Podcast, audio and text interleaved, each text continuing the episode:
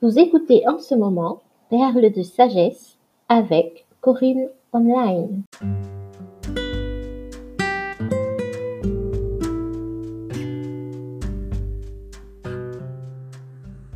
Comment vas-tu ma chère amie? Ça fait un moment, n'est-ce pas?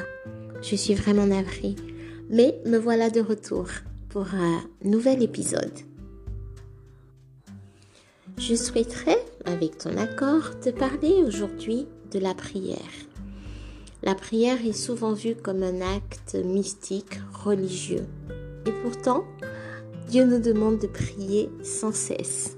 Est-ce qu'il nous demanderait quelque chose de méga compliqué? Je ne le crois pas. Alors reste à l'écoute, on en parle ensemble, d'accord? Alors, la Bible nous dit en Philippiens 4, verset 6, Ne vous mettez en souci pour rien, mais en toute chose, exposez vos demandes à Dieu en lui adressant vos prières et vos supplications tout en lui exprimant votre reconnaissance. En fait, il m'arrive souvent d'entendre des personnes dire qu'elles rencontrent des difficultés, mais et qu'elles savent qu'elles doivent et qu'elles peuvent prier pour avoir la solution à leurs problèmes.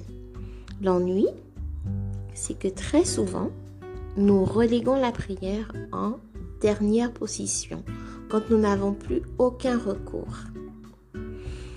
En fait, il est tout à fait normal de rencontrer des obstacles et des problèmes dans notre vie. Oui, oui, c'est normal. Et ce n'est pas parce que nous n'avons pas assez prié, non, pas du tout. N'oublions pas qu'en tant qu'enfants de Dieu, nous avons un ennemi qui cherche à rompre à tout prix notre relation avec notre Père céleste et il fera tout pour nous mettre sous pression. Donc les soucis, les obstacles, les problèmes seront là. Mais Dieu ne nous a pas laissés seuls en face de cela. Donc ne sois plus, ne te sens plus coupable en te disant il m'arrive toujours des, des tuiles, c'est parce que je prie pas assez. Non, non, non, non. Déculpabilise. Tout le monde connaît des besoins et tout le monde connaît des troubles. En fait, l'homme a été créé à l'image de Dieu et tous les jours, le diable, ça l'embête. Ça l'embête parce qu'il est l'ennemi de Dieu, donc par conséquent, il est notre ennemi.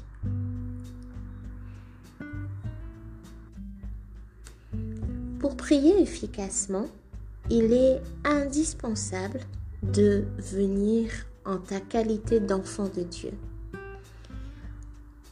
Quand en ta qualité d'enfant de Dieu, tu te rapproches de plus en plus du but pour lequel Dieu t'a créé, le diable va tout faire pour te distraire, pour te décourager, pour t'éloigner de Dieu, pour t'éloigner de la parole de Dieu, pour te faire culpabiliser pour tout, pour rien, pour t'énorgueillir et pour te faire regarder aussi à tes propres mérites.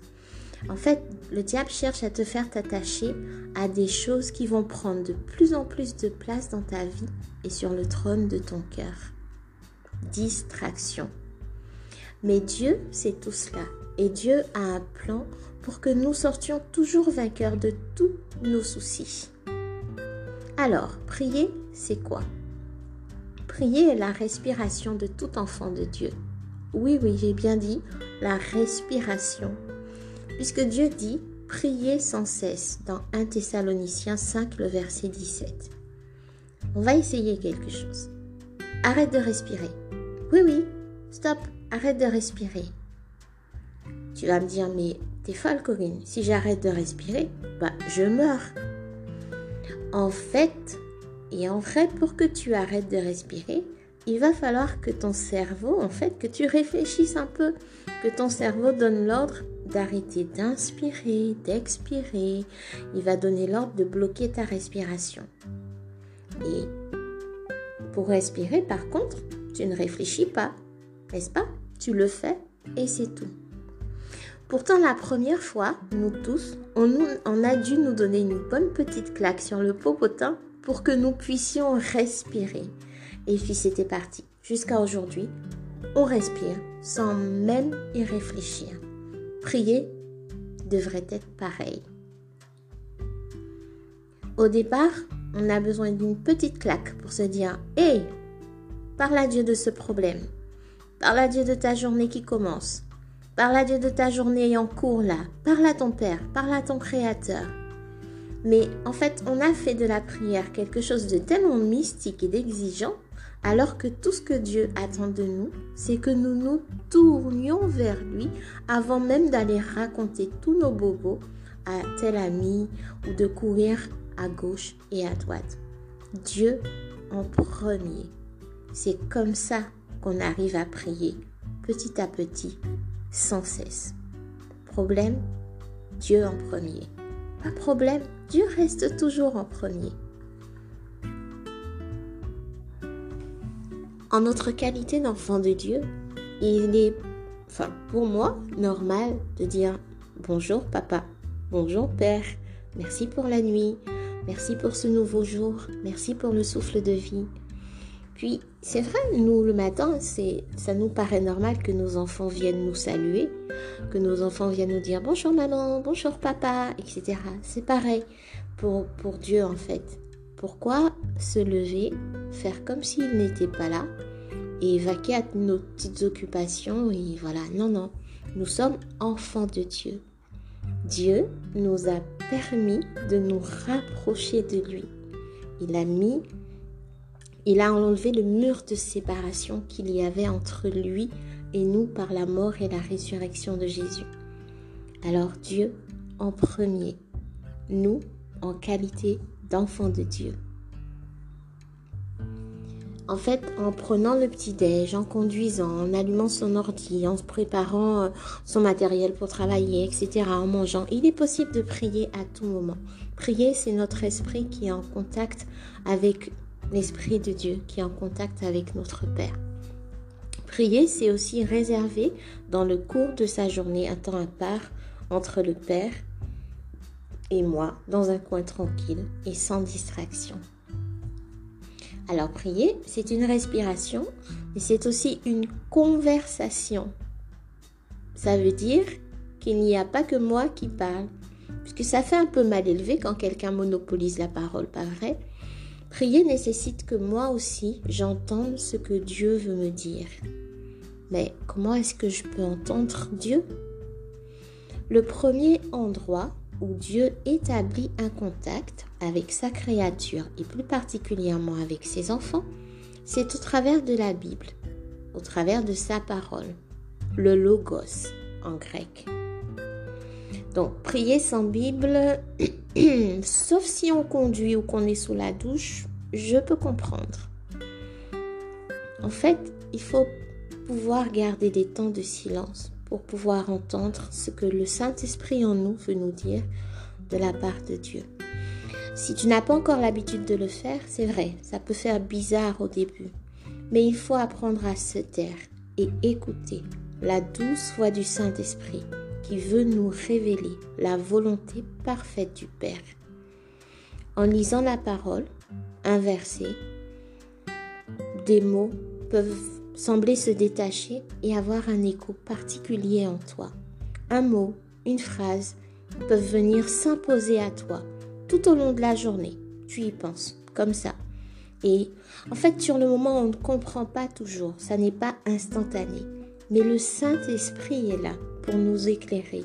Et il nous montre au travers des événements de la journée, par une parole que quelqu'un aura dit, un collègue, etc., de façon anodine. Le Saint-Esprit est capable de nous rappeler une parole que nous avons lue ou que nous avons entendue pendant notre temps de prière.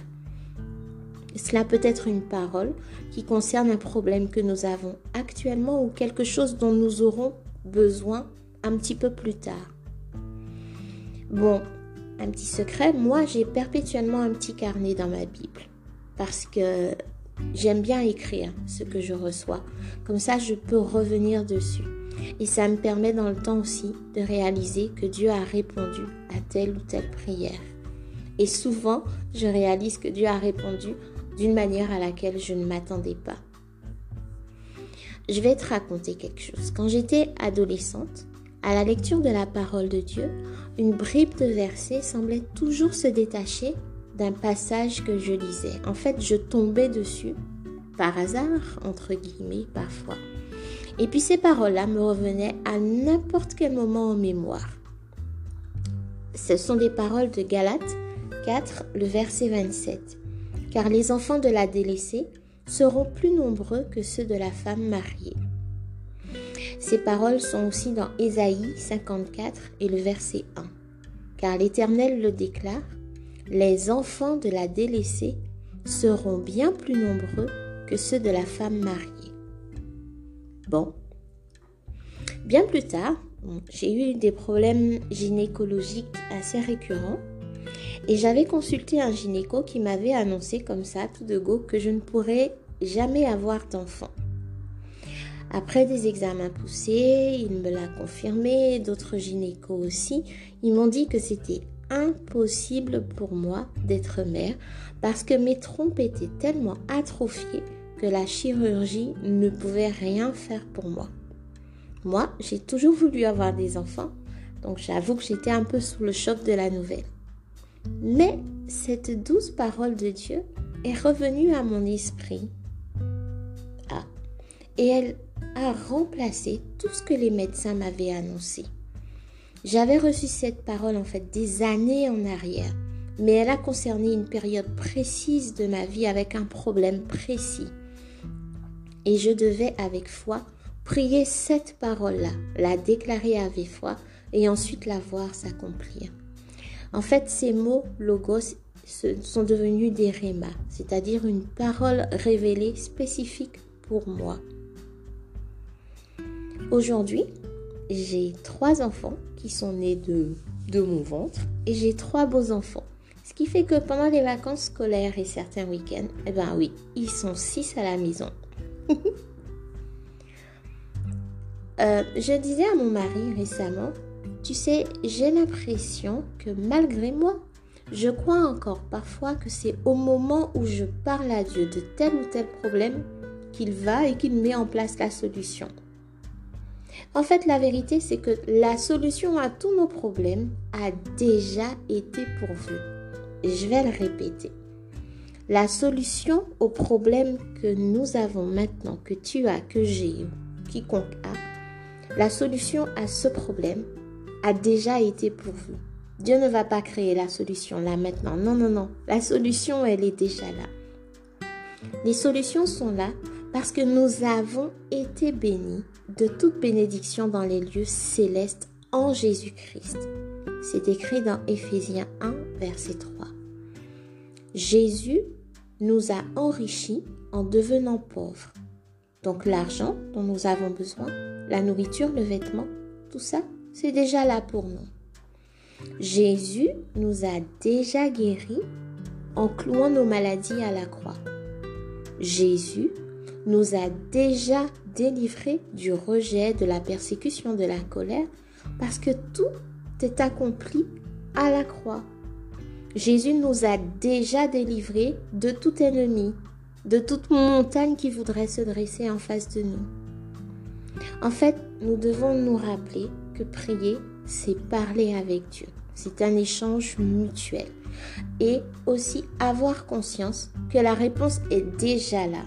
Ça va nous aider à nous approcher avec assurance du trône de la grâce. C'est ce que la Bible dit. Approchez-vous avec assurance au trône de la grâce.